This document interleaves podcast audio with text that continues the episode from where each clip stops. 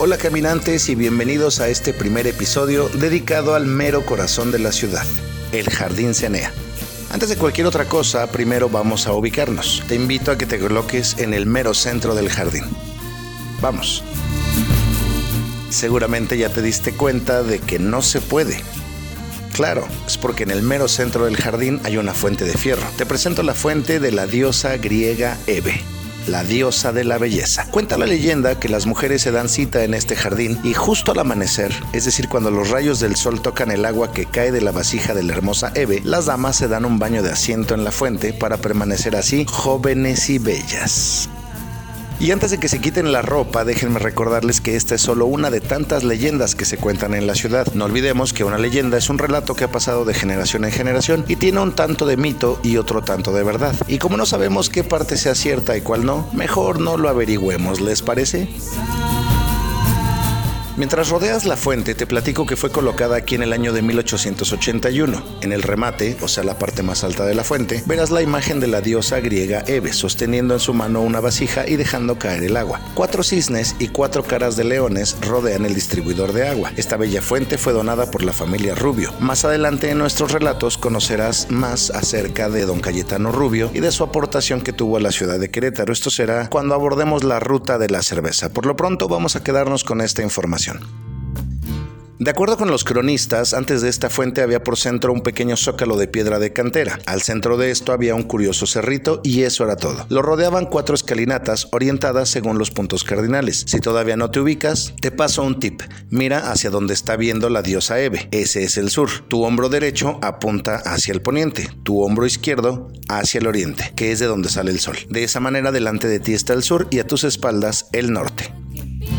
Bien, vamos a comenzar. Colócate a la izquierda de Eve, qué igualado, ¿verdad? Sobre el pasillo entre las dos jardineras, pero viendo hacia la fuente. De esta manera, a tu derecha queda el lado norte del jardín que originalmente era conocido como la Plaza de San Francisco o la Plaza de Abajo, lo que quiere decir que también había una plaza de arriba. Más adelante sabremos cuál es. A esta plaza que estás viendo de tu lado derecho también se le conocía como la Plaza del Recreo. Dicho nombre se debe a que aquí se hacían los festejos importantes. Por ejemplo, cuando se dedicó el templo de la congregación en 1680, en este lugar fue la fiesta. O cuando se celebró la llegada del agua potable a la ciudad en 1738, aquí fue la gran celebración.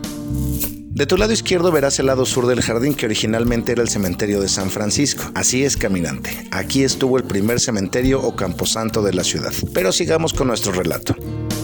Vamos a explorar el jardín. Como punto de partida, la fuente de la diosa Eve. Dirígete hacia el oriente, o sea, hacia la izquierda de Eve y sin salir del jardín, lo vamos a rodear.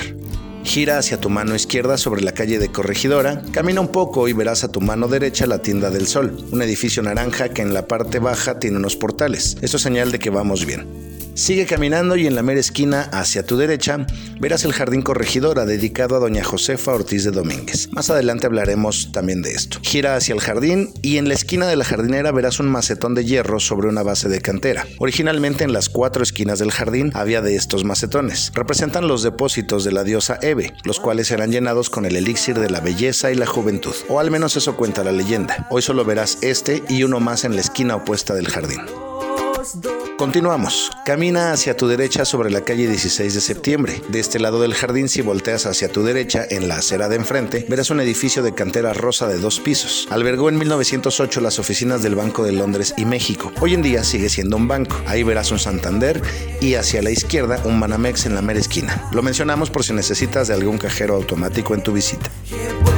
Pero sigamos con la caminata, no te desvíes. En la esquina justo frente a ti verás un edificio de dos pisos de color verde. En la parte baja hay locales comerciales y en el segundo piso un hotel llamado hoy en día el Hotel Plaza. Esta era la casa de los hermanos Epigmenio y Emeterio González, quienes donaron las armas para iniciar la lucha armada por la independencia en el lejano año de 1810. En la fachada del hotel se puede ver una placa de mármol que afirma esto.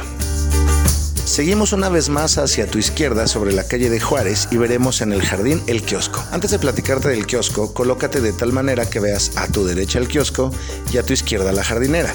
Todo ese lado norte del jardín, es decir, la antigua plaza del recreo, Antes de ser una plaza, aquí mismo hubo una plaza de toros. Se construyó en 1660 y estaba hecha de pura madera. Curiosamente no era redonda, sino cuadrada, y aquí había corridas de toros cada domingo. En 1738, para celebrar la llegada del agua a la ciudad, se colocó en una de las esquinas una fuente de cantera, la cual remataba con una estatua dedicada al dios Neptuno. Sin embargo, fue movida a otro lugar. Más adelante en nuestros relatos te diremos en dónde se encuentra. La plaza de toros fue destruida en 1830 y con esa madera se reparó la antigua fábrica de tabaco. Luego se levantó un edificio que en la parte alta tenía habitaciones para la gente de paso, por ello recibió el nombre de Portal de Pasos. En la planta baja había un portal que fue conocido de manera popular como de las atoleras, porque aquí se vendían tamales y atoles de varios sabores. Tristemente este edificio fue demolido en 1869. Invito a que subas las escaleras del kiosco. Desde arriba tendrás una excelente oportunidad para tomarte una foto con el templo de San Francisco, del cual platicaremos a profundidad en otro episodio. Mientras tanto, aprovecha la vista, tómate un par de fotos, ya sea con el templo o con la fuente. Si es de noche, verás la excelente iluminación del campanario. Si es de día, no olvides regresar en la noche, vale muchísimo la pena. Mientras te tomas tus fotos, te sigo contando. Si es diciembre, en las jardineras se pueden apreciar Nochebuenas y el nacimiento monumental que tradicionalmente se coloca, relatando los diferentes pasajes bíblicos que cuentan los sucesos previos al nacimiento de Jesucristo. A un nacimiento de estos también se le conoce como Belén. Esta tradición no comenzó aquí, sino en lo que ahora es la calle de Ezequiel Montes, que originalmente se llamaba la calle de Belén. Te invito a que bajes del kiosco y le demos la vuelta, hacia el lado que tú gustes, derecha o izquierda. Mientras tanto te platico que este no es el kiosco original. El original fue construido en 1887, pero fue movido a la Alameda Hidalgo en 1906. Y cuenta la leyenda que si te colocas justo entre el kiosco y la fuente, por alguna extraña razón que desconozco, o quizás se deba a una falla en la Matrix, no lo sé. Pero justo ahí huele a rosas. Inténtalo. Colócate en este punto medio, pero más cerca del kiosco. ¿Puedes percibir el olor a rosas? Increíble, ¿verdad? Aunque en las jardineras se decore con cempasúchil en octubre y noviembre, en diciembre y enero con Nochebuena y casi todo el resto del año con lavanda, justo aquí, mis caminantes, huele a rosas. Pero sigamos con nuestra caminata. Te invito a que le des otra vuelta al kiosco mientras te platico el siguiente relato. A finales de los años de 1800, cada domingo por la tarde aquí se reunían los solteros del pueblo y mientras la orquesta tocaba le daban la vuelta al kiosco, los chicos en el sentido de las manecillas del reloj y por la parte más alejada, mientras que las chicas caminaban en sentido opuesto y pegadas al kiosco. Así los jóvenes se veían con sus ropas de domingo, es decir, sus mejores ropas. Y si algún joven quería invitar a salir a una señorita, le llevaba un ramillete de flores y se las ofrecía a ahí junto al kiosco. Y si la señorita aceptaba, entonces se sentaban en alguna de las bancas a platicar. Hola, ¿cómo te llamas? ¿Dónde vives? ¿A qué te dedicas? Eran algunas de las preguntas más comunes con las que se comenzaba esta plática. Por cierto, ¿ya te diste cuenta que algunas bancas están apuntando hacia el kiosco y otras apuntan hacia afuera del jardín? Bueno, pues cuenta la leyenda que los solteros se sentaban mirando hacia el kiosco y los que ya estaban de novios o comprometidos o casados se sentaban mirando hacia afuera del jardín porque ya no tendrían por qué estar viendo a los solteros. De esa manera, si eras soltero o soltera y andabas en busca de pareja, debías tener mucho cuidado dónde te sentabas. ¿Qué te parece? De esta bonita anécdota surgió esa famosa expresión de Mamá, ahorita vengo, voy a dar la vuelta. Porque las señoritas, literal, venían a darle la vuelta al kiosco el domingo en la tarde para conseguir pareja. Así que por ello, este jardín es el corazón de la ciudad. ¿Te imaginas cuántas parejas aquí se conocieron y luego se casaron y tuvieron hijos que hoy son nuestros tatarabuelos? Increíble, ¿no te parece?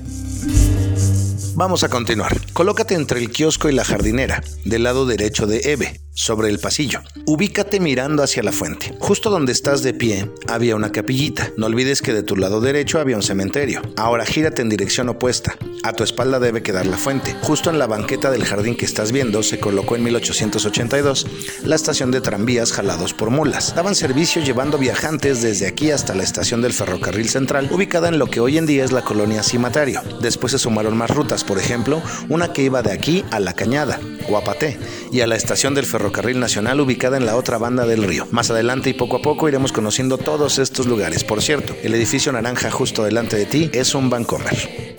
Pero sigamos con la caminata. Ahora vamos a rodear el lado sur del jardín. Todavía por la calle Juárez, dirígete hacia la esquina de Madero. De tu lado derecho verás el edificio Cenea. En la fachada, en la parte superior, está escrito el nombre en honor al gobernador Benito Santos Cenea, que fue quien convirtió estas dos plazas en un solo jardín. Más adelante platicaremos acerca de esos edificios que estás viendo que originalmente ostentaban hermosos portales. Si ya llegaste a la esquina, verás del lado de la jardinera el otro macetón que te mencionaba, ¿te acuerdas? Bueno, ahora vamos a hacer un experimento. Con mucho cuidado de que no vengan carros, atraviesa a la esquina de enfrente. No a la tienda de vestidos, tampoco a donde está la tienda de telas, a la otra esquina, donde se ve una placa conmemorativa. Vamos. Solo que todavía no veremos la placa, eso será en otro episodio. Lo que quiero que veas en este momento está en el suelo.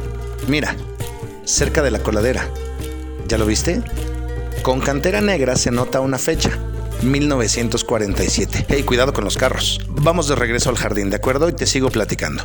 Por más que busqué y busqué en libros, no encontré el significado exacto de esa fecha. Te comparto mi teoría. Yo creo que es la fecha en la que se colocó el adoquinado de piedra de cantera rosa que caracteriza hoy en día al centro histórico, pues no solo las banquetas, sino también el piso de la calle es de este material. Alrededor de las 91 cuadras que forman dicho centro y en las plazas públicas y jardines y atrios. Muy probablemente yo esté equivocado y si es así, te ofrezco de antemano una disculpa e invito a todos los que están escuchando esto a que si saben exactamente qué significa esta fecha, nos lo hagan saber escribiendo un mensaje en alguna de nuestras redes sociales para de esa manera revelar el misterio de 1947.